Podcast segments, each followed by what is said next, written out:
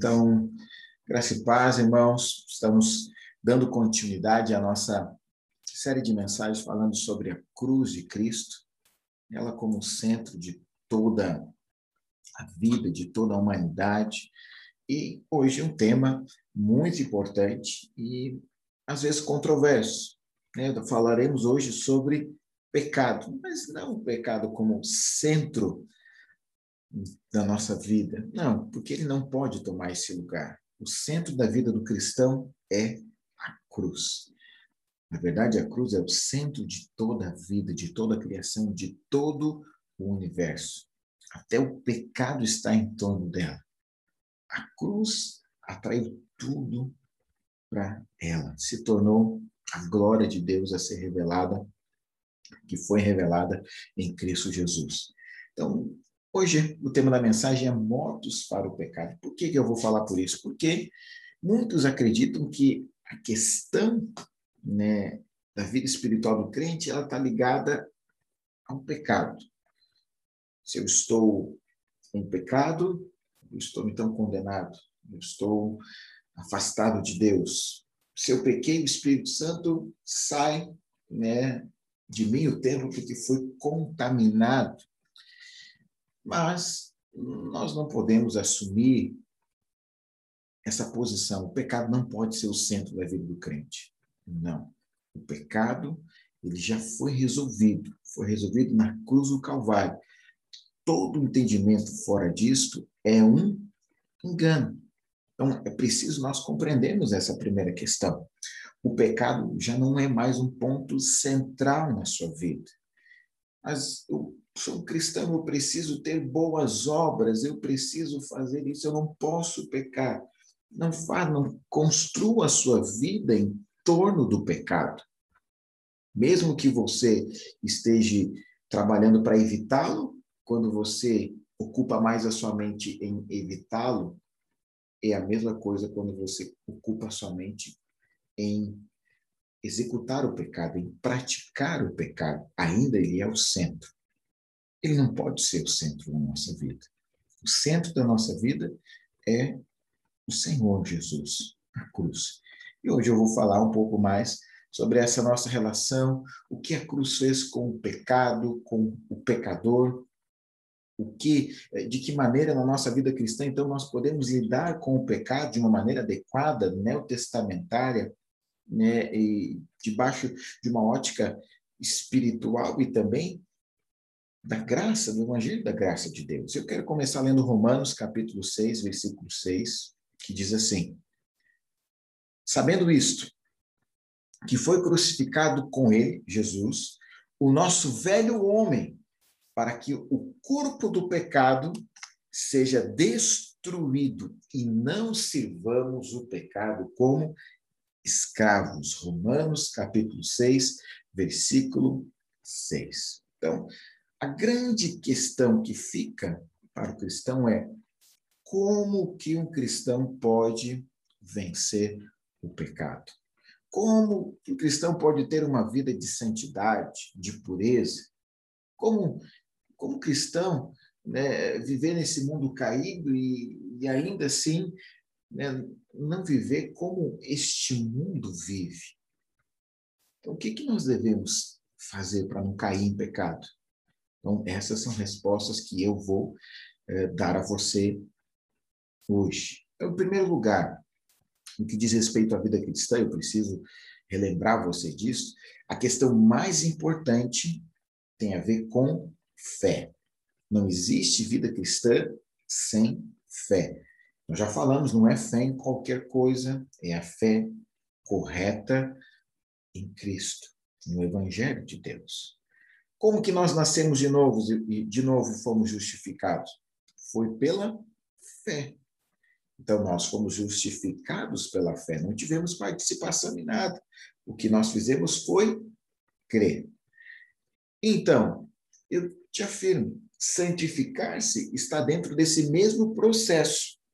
É preciso crer que é santo para se viver uma vida de santidade. Então, vencer o pecado é mais do que você ter um exercício de, auto, de autocontrole. Eu vou me dominar em tudo. Eu vou agora me segurar para não dar margem às emanações da carne, ou vou me segurar para que as tentações não me dominem. Não. Isso só mostra que você ainda é escravo, que ainda não houve uma experiência. Isso que eu quero te falar, começar falando sobre isso. Mais do que você se controlar para não pecar, você precisa ter uma experiência espiritual com a cruz. Porque a maneira de Deus tratar com o pecado é usando a cruz. Amém? Então, em primeiro lugar, é isso. Você precisa entender. É preciso ter uma experiência espiritual para vencer o pecado. Não, não se tem poder em carne alguma para vencê-lo. Em segundo lugar, entra esse ponto. A mesma capacidade que eu e que você possuímos antes de Jesus para vencer o pecado é a que nós possuímos em nós hoje. Ou seja, nenhuma. Nós não somos capazes de vencer o pecado por nós mesmos. Então não adianta você ficar tentando lutar com ele, porque não há ferramentas em nós para vencê-lo. Mas como que funciona essa luta? É pelo esforço humano? Não. O esforço humano não é capaz de vencê-lo. Nós só podemos vencer o pecado quando nós estivermos debaixo de uma revelação poderosa e ampla da cruz de Cristo. Paulo afirma, nós lemos aqui no capítulo 6 de Romanos, que o pecado ele é capaz de nos escravizar. O que é ser escravo? É você ser dominado por algo, você ser forçado a fazer aquilo que você não quer, a ser aquilo que você não deseja ser, não almeja ser. O pecado, então, ele escraviza as pessoas e por muitas vezes essas pessoas elas permanecem debaixo de grilhões, de correntes que as prendem. Mas o cristão está preso ao pecado? Não, eu afirmo isso. O cristão não está preso ao pecado. O cristão foi livre do pecado. O cristão recebeu uma nova vida, livre, liberto. Mas Paulo fala, em Romanos 7, 19, um pouco mais sobre isso. interessante que ele fala. Porque não faço o bem que eu prefiro, mas o mal que não quero, este eu faço. Aqui Paulo ele está identificando, descrevendo a condição do homem caído. Ele é capaz de fazer o bem que ele deseja fazer. Então, vamos dar um exemplo. Um homem que não quer enganar, mas quando chega a hora crucial, ele acaba enganando, roubando, traindo. Outros que sabem que o vício de um entorpecente, das drogas, produz mal a ele. Mas aquilo, de alguma maneira, domina, e mesmo que ele não queira fazer aquilo, ele cede a tudo aquilo, e ele então faz aquilo que ele não queria fazer. Então, veja como Paulo está descrevendo a condição do homem caído. Isso aqui a Bíblia chama da lei do pecado. Ela habita em nós.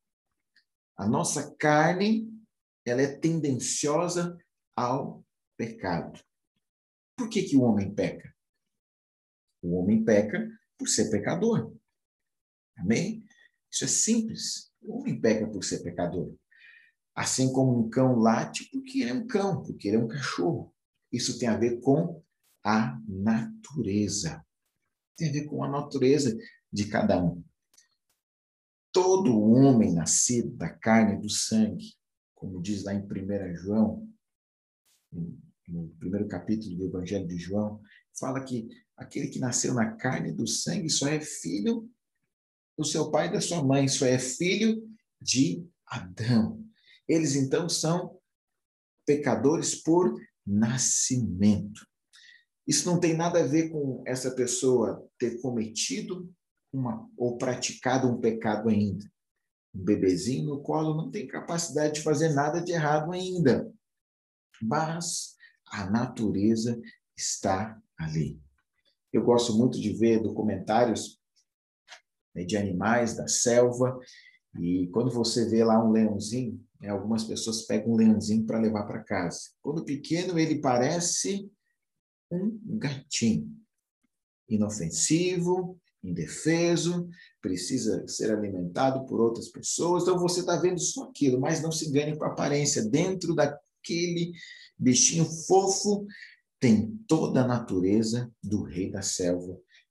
Caça, mata e destrói as suas presas. Então, se a pessoa levar ele para casa, quando ele crescer, naturalmente, esta natureza que há nele irá se manifestar. Amém? Mesmo que ele seja criado como um animal de estimação, é só uma questão dele crescer em algum momento, mesmo que uma única vez, a natureza dele vai se manifestar. É assim que funciona. E é assim comigo, é assim com você também, por quê?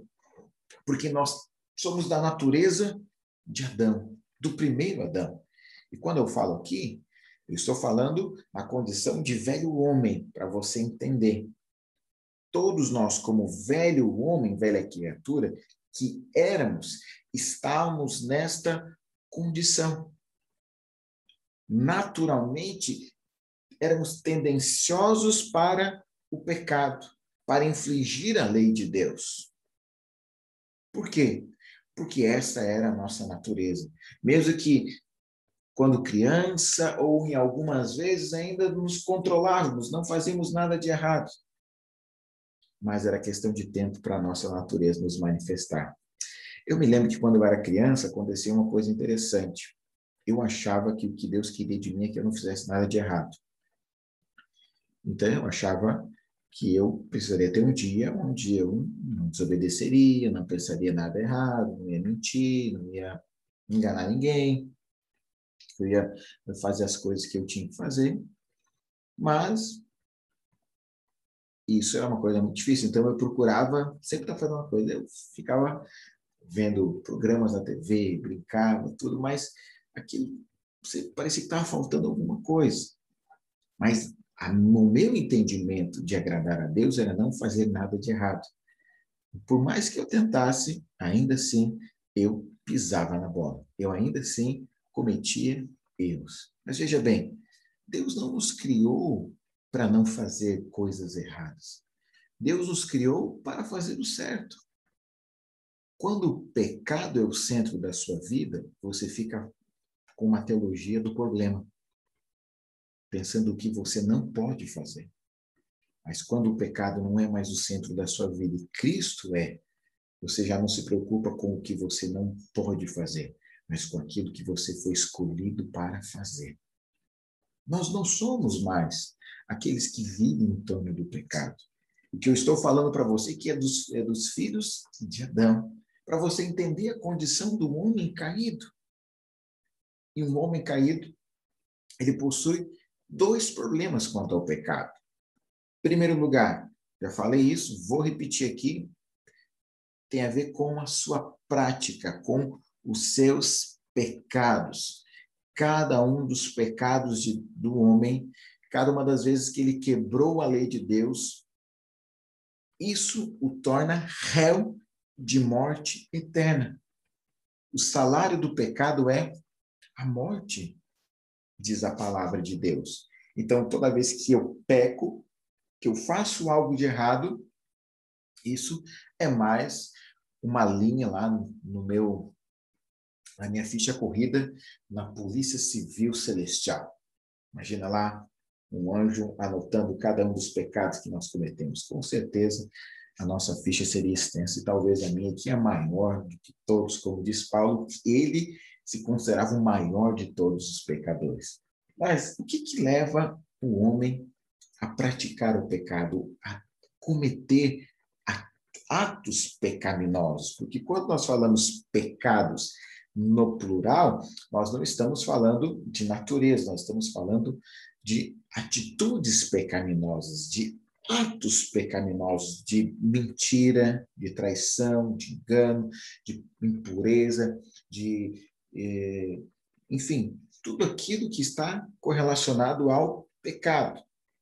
Pecados no plural tem a ver com atitudes. Mas por que, que nós pecamos? Porque nós somos pecadores. O homem peca porque ele é pecador. E aqui tem a ver com a natureza. O pecado no singular aponta para a natureza pecaminosa que há no homem. Por que, que o homem tem atitudes pecaminosas? Porque essa é a natureza dele.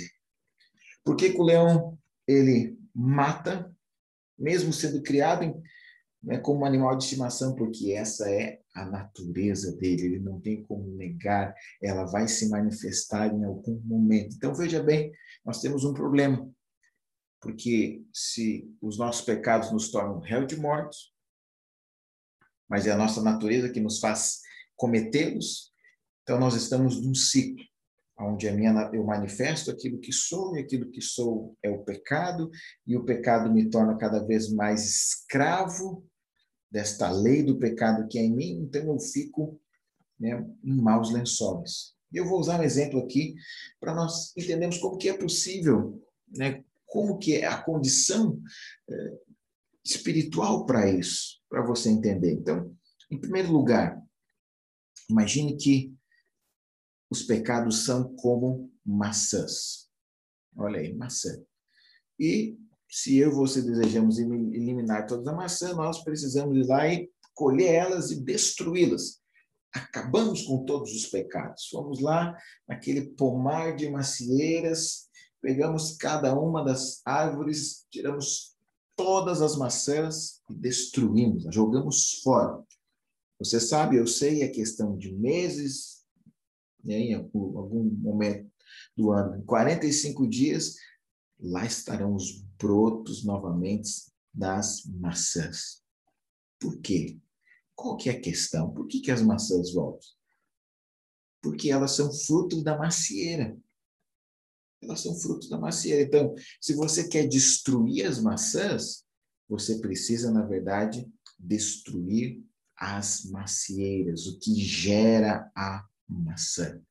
E é justamente isso que Deus precisou fazer para ele acabar com os pecados do homem, era preciso então matar o pecador. Esses dois problemas que existiam são os nossos pecados que faziam separação entre nós e Deus, diz a palavra, e os nossos pecados que eram nos condenavam diante da lei de Deus e nos tornavam réu de morte eterna, mas também além dos nossos pecados, nós éramos pecadores por natureza. Então, veja bem, primeiro ponto. Aonde que Deus tratou com esses dois problemas do homem caído? Foi no Calvário. No Calvário, Deus tratou com esses dois problemas. Veja bem, Adão, lá no jardim do Éden, quando ele come da árvore do conhecimento do bem e do mal, a Bíblia diz que ele morre espiritualmente. E ele se torna agora só alma vivente. Ele agora perde a glória de Deus. Ele perde a capacidade que Deus havia dado a ele de viver acima do pecado. Ele não tinha lei, ele não quebrava nenhuma regra diante de Deus, só existia uma. A única regra que existia, na verdade, no jardim do Éden, que muitas vezes fica desapercebido, era o seguinte: dependa de mim, não dependa do que você entende e sabe. Foi essa era a regra. Comer da árvore do conhecimento do bem e do mal era depender de si mesmo. Era depender daquilo que ele poderia fazer pela sua vida, pela sua história, tomar suas decisões.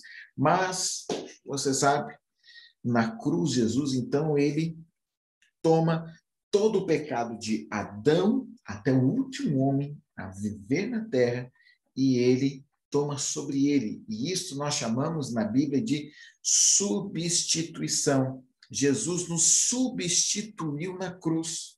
E isso não é ilegal. No Antigo Testamento, quando havia a cerimônia né, para perdão de pecados, ia o, o pecador, o judeu, levava o cordeiro e ele colocava a mão sobre o cordeiro, simbolicamente transferindo os seus pecados para aquele animal. Então, o animal ele era morto e ele, o homem, estava livre da culpa daquele pecado. Nós sabemos que não são sangues de, de bodes, de ovelhas e de bois e bezerros que têm poder para nos limpar, mas lá era uma simbologia, era a sombra daquilo que viria a ser que era o sacrifício de Jesus Cristo.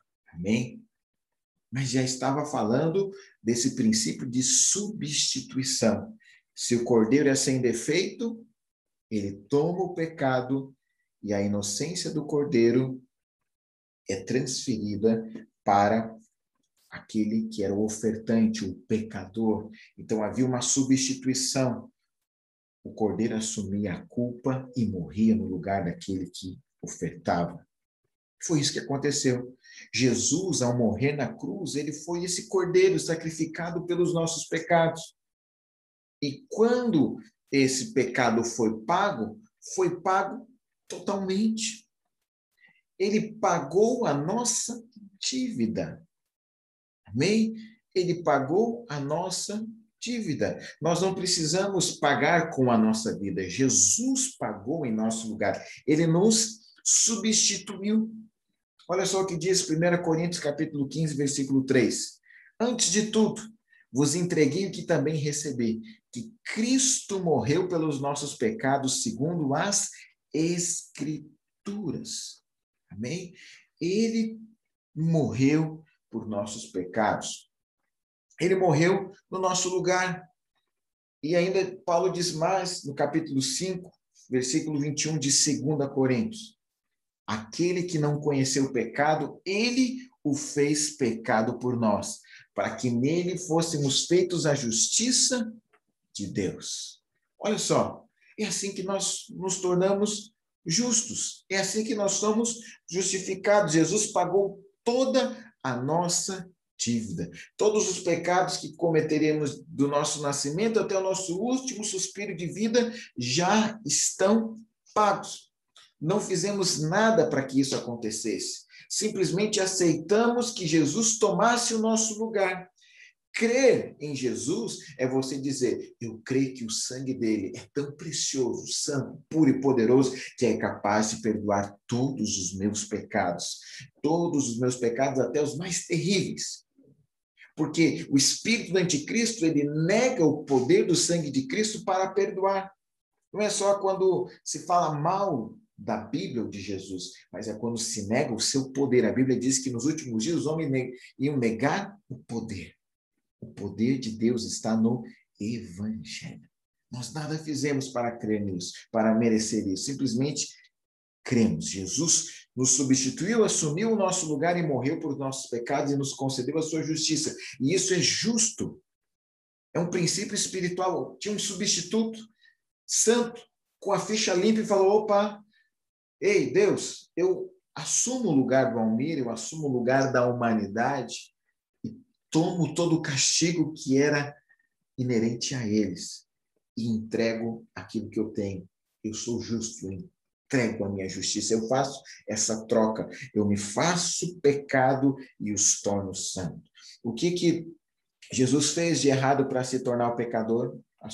Assumir o nosso pecado. Ele precisou pecar para assumir o nosso pecado, o castigo do nosso pecado?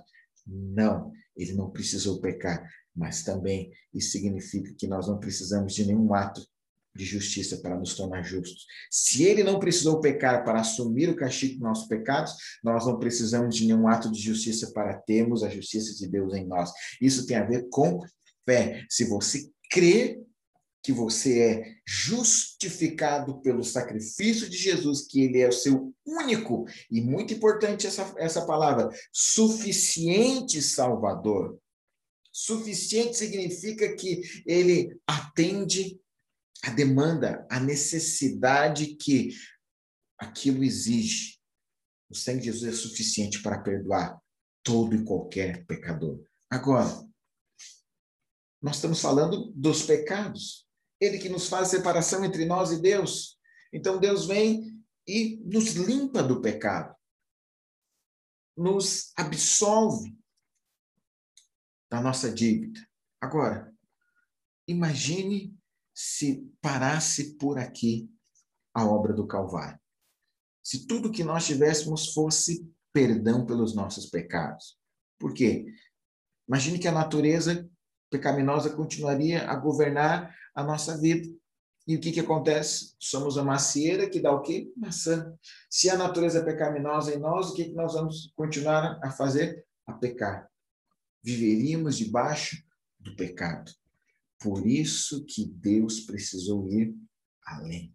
Ele precisou, então, matar o pecador. Como que isso foi possível? Como que isso foi possível? Quando Jesus morreu, a Bíblia diz que nós somos incluídos em sua morte. O que que isso significa? Que o pecador que nós éramos morreu juntamente com Cristo. O glória. O glória. Isso é poderoso. Porque o nosso problema de ter atitudes pecaminosas é a nossa natureza. É o mal que habita na nossa carne. Mas a Bíblia está dizendo que o pecador que nós éramos, o velho homem, a velha criatura, morreu juntamente com Cristo. Qual que é a única maneira de se livrar da nossa natureza? Por meio da morte. Como um leão deixa de ser leão somente quando ele morre. Se eu nasci como filho de Adão, entrei nesse mundo por essa porta, eu preciso sair desta natureza pela porta da saída, que é a morte. Assim, nós deixamos esse âmbito, esse lugar, essa natureza aonde nós estávamos escravizados. Segundo Coríntios, capítulo 5, versículo 14 diz o seguinte: "Pois o amor de Cristo nos constrange, julgando nós isto. Um morreu por todos. Jesus morreu por todos, por todos morreu por aqueles que nos perseguem, morreu por aquele que nos julgam, morreu por aquele que dá as costas para o evangelho, aquele que é difamador, aquele que hoje está longe, morreu por ele. Mas aqui, essa parte é toda é, é, é, é mais importante. A Bíblia diz: logo todos morreram. Como assim? Porque Jesus estava morrendo e quando você crê, você é incluído na morte dele a cruz foi uma tremenda arapuca para o diabo. Ele achava que estava vencendo, ele achava que ia destruir o filho de Deus, mas a vitória do Senhor, ela triunfou sobre a morte, sobre o pecado e sobre o inferno de uma única vez. Da maior fraqueza e, e, e, fragilidade que aparentemente o Filho de Deus estava passando, dali surgiu o poder que o ressuscitou e o deu, o fez vencedor sobre todas as coisas. Pense isso. Na cruz, Jesus estava representando a mim, a você, mas também toda a humanidade. Quando Deus tratou com Jesus na cruz, é como se ele estivesse tratando com todos os pecadores. É como se ele estivesse pegando todos aqueles, os filhos de Adão, incluindo na cruz, e matando aquele o qual o pecado escravizava. Aquele qual o pecado escravizava.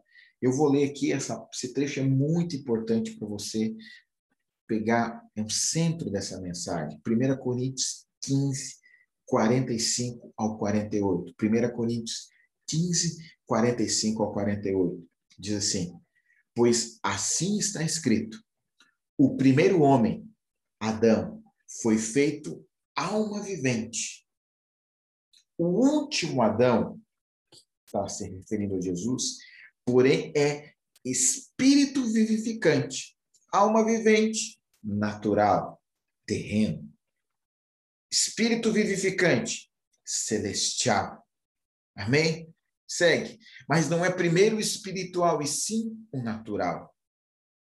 Depois o espiritual. O primeiro homem, Adão, foi formado da terra, ele é terreno. O segundo homem, Jesus, é do céu.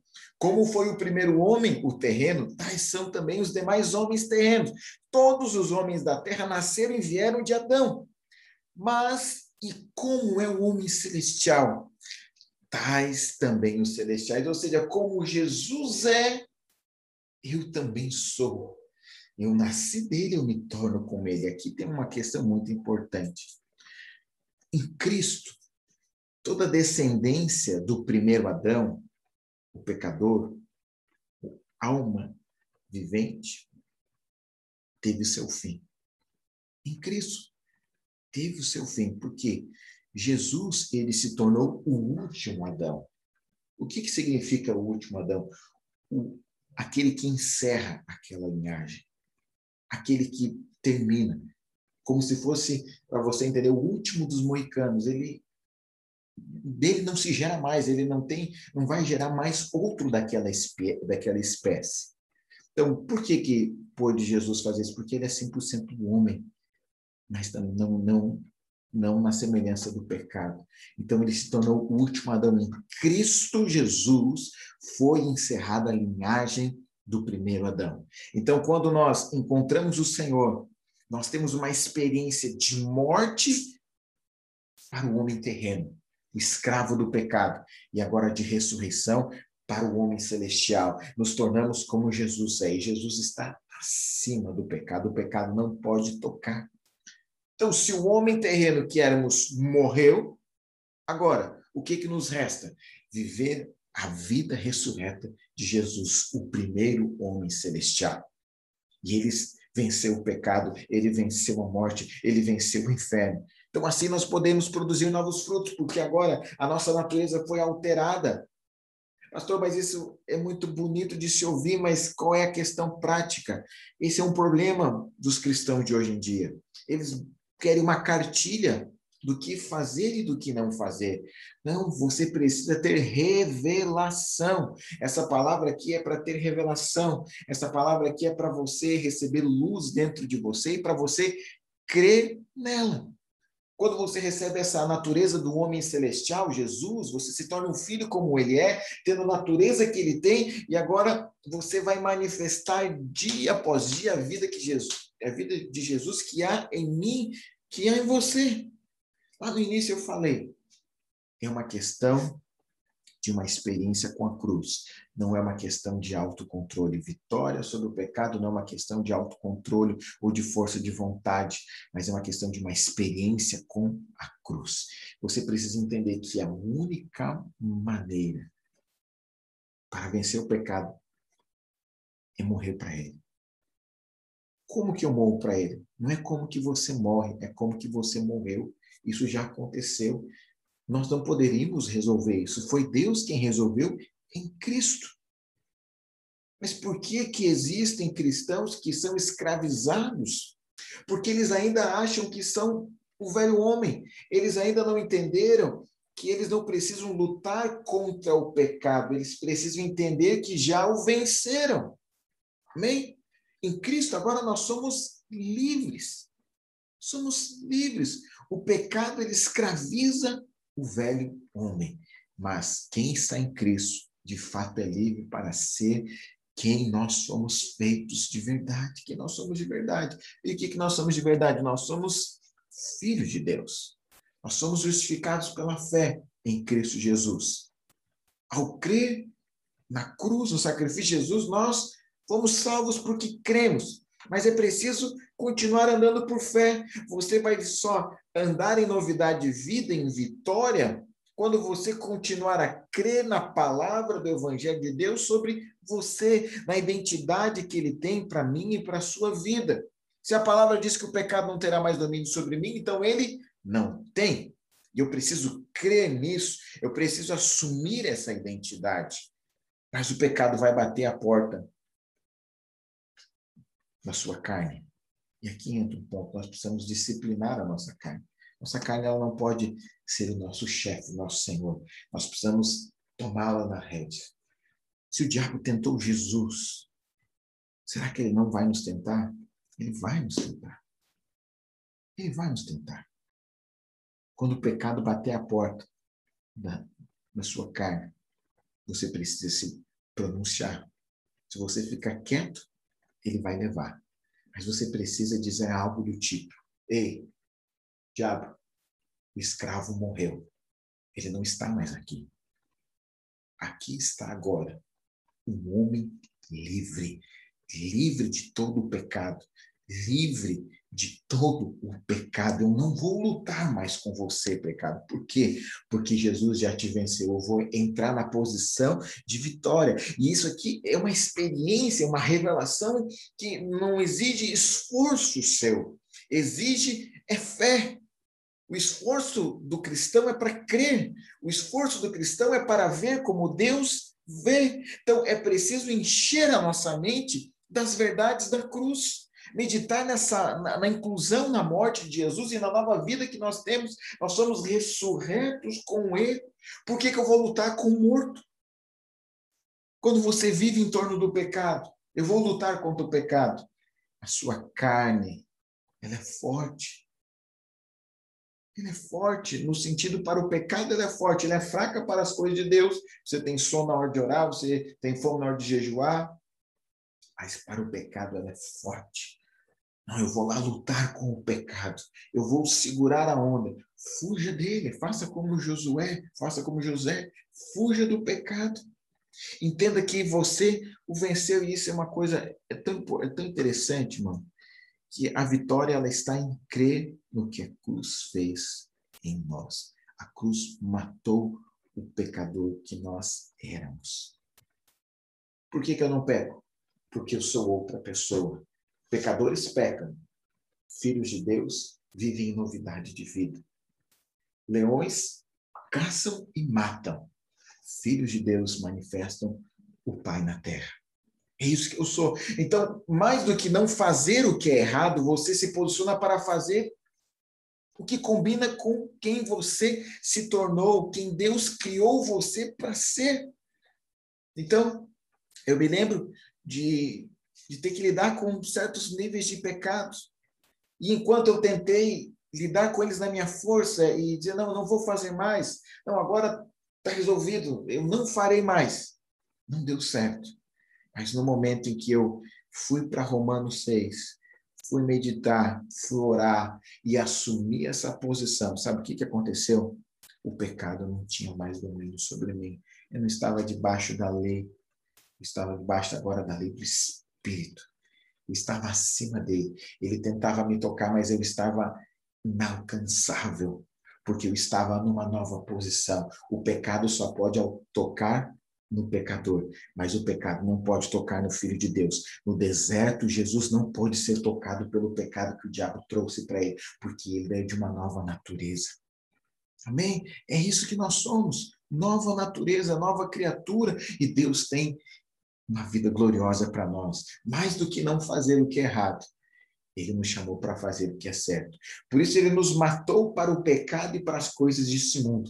Mas nós estamos vivos, incendiados para as coisas de Deus. Estamos vivos, incendiados para viver para Ele. Estamos vivos, incendiados para sermos usados por Ele. Em nome de Jesus, eu quero orar agora em nome de Jesus, Senhor, obrigado, obrigado pela tua palavra, Senhor. Obrigado porque antes sim nós éramos escravos do pecado, fazíamos o que não queríamos fazer, porque éramos dominados, porque éramos, Deus, aprisionados pelo poder e a lei do pecado que habitavam na nossa carne. Mas hoje nós somos vivificados por Cristo, porque o nosso velho homem, o escravo, morreu e nós nascemos de novo como livre, como Jesus é livre. Nós nos tornamos nova criatura e o pecado não tem mais domínio sobre nós. Nós não podemos mais agora, Senhor, Deus, ser tomado pelo pecado. Essa é a verdade. Livra-nos da incredulidade de nos vermos como velha criatura, de nos vermos, Sim, Jesus, tendo que lutar com o pecado, a vitória já foi nos dada, ela já foi conquistada na cruz de Cristo Jesus. Fomos mortos para o pecado, mas para as coisas do alto. Estamos vivificados, cheios de esperança, em um coração em chamas pelas coisas do alto, em nome de Jesus.